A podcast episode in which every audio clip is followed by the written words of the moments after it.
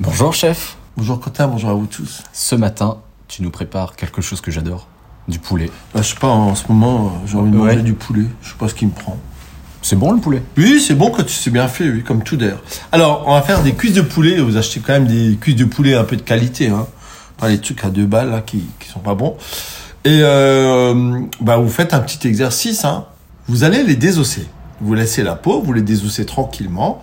Lorsqu'ils sont désossés, vous allez vous promener avant 19h dans les bois et vous allez chercher de l'ail des ours. Vous lavez correctement l'ail des ours avec de l'eau vinaigrée et vous allez en faire un pesto. Alors, le pesto, vous mixez l'ail des ours avec de l'huile d'olive, avec des pignons de pain grillés. Maintenant, quelquefois, si vous n'avez pas de pignons de pain, vous pouvez aussi prendre, de, moi, quelquefois, je fais aussi ça, euh, des amandes que vous passez au four, que vous torréfiez, vous grillez un peu.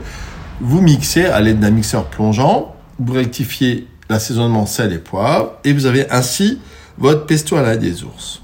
Vous en mettez généreusement sous vos cuisses de poulet désossées et vous laissez 24 heures à 48 heures au réfrigérateur. Lorsque c'est passé au réfrigérateur, vous mettez vos cuisses de poulet dans une plaque et vous mettez au four 25 minutes à 185 degrés.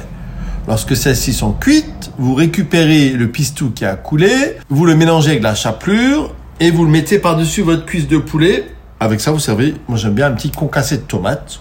Vous pouvez servir, pourquoi pas, des petits euh, fettuccini. C'est sympa aussi. Bon appétit, régalez-vous. Soyez sages, mais pas trop.